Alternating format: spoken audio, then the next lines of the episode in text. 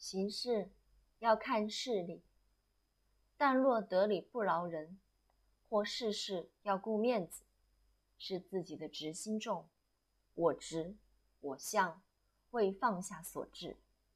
人要有理智和智慧，被人家念，若能能辱，虚心聆听，并将对方好的意见收纳并改善，智慧就会在过程中。增长，处事也能渐渐圆融。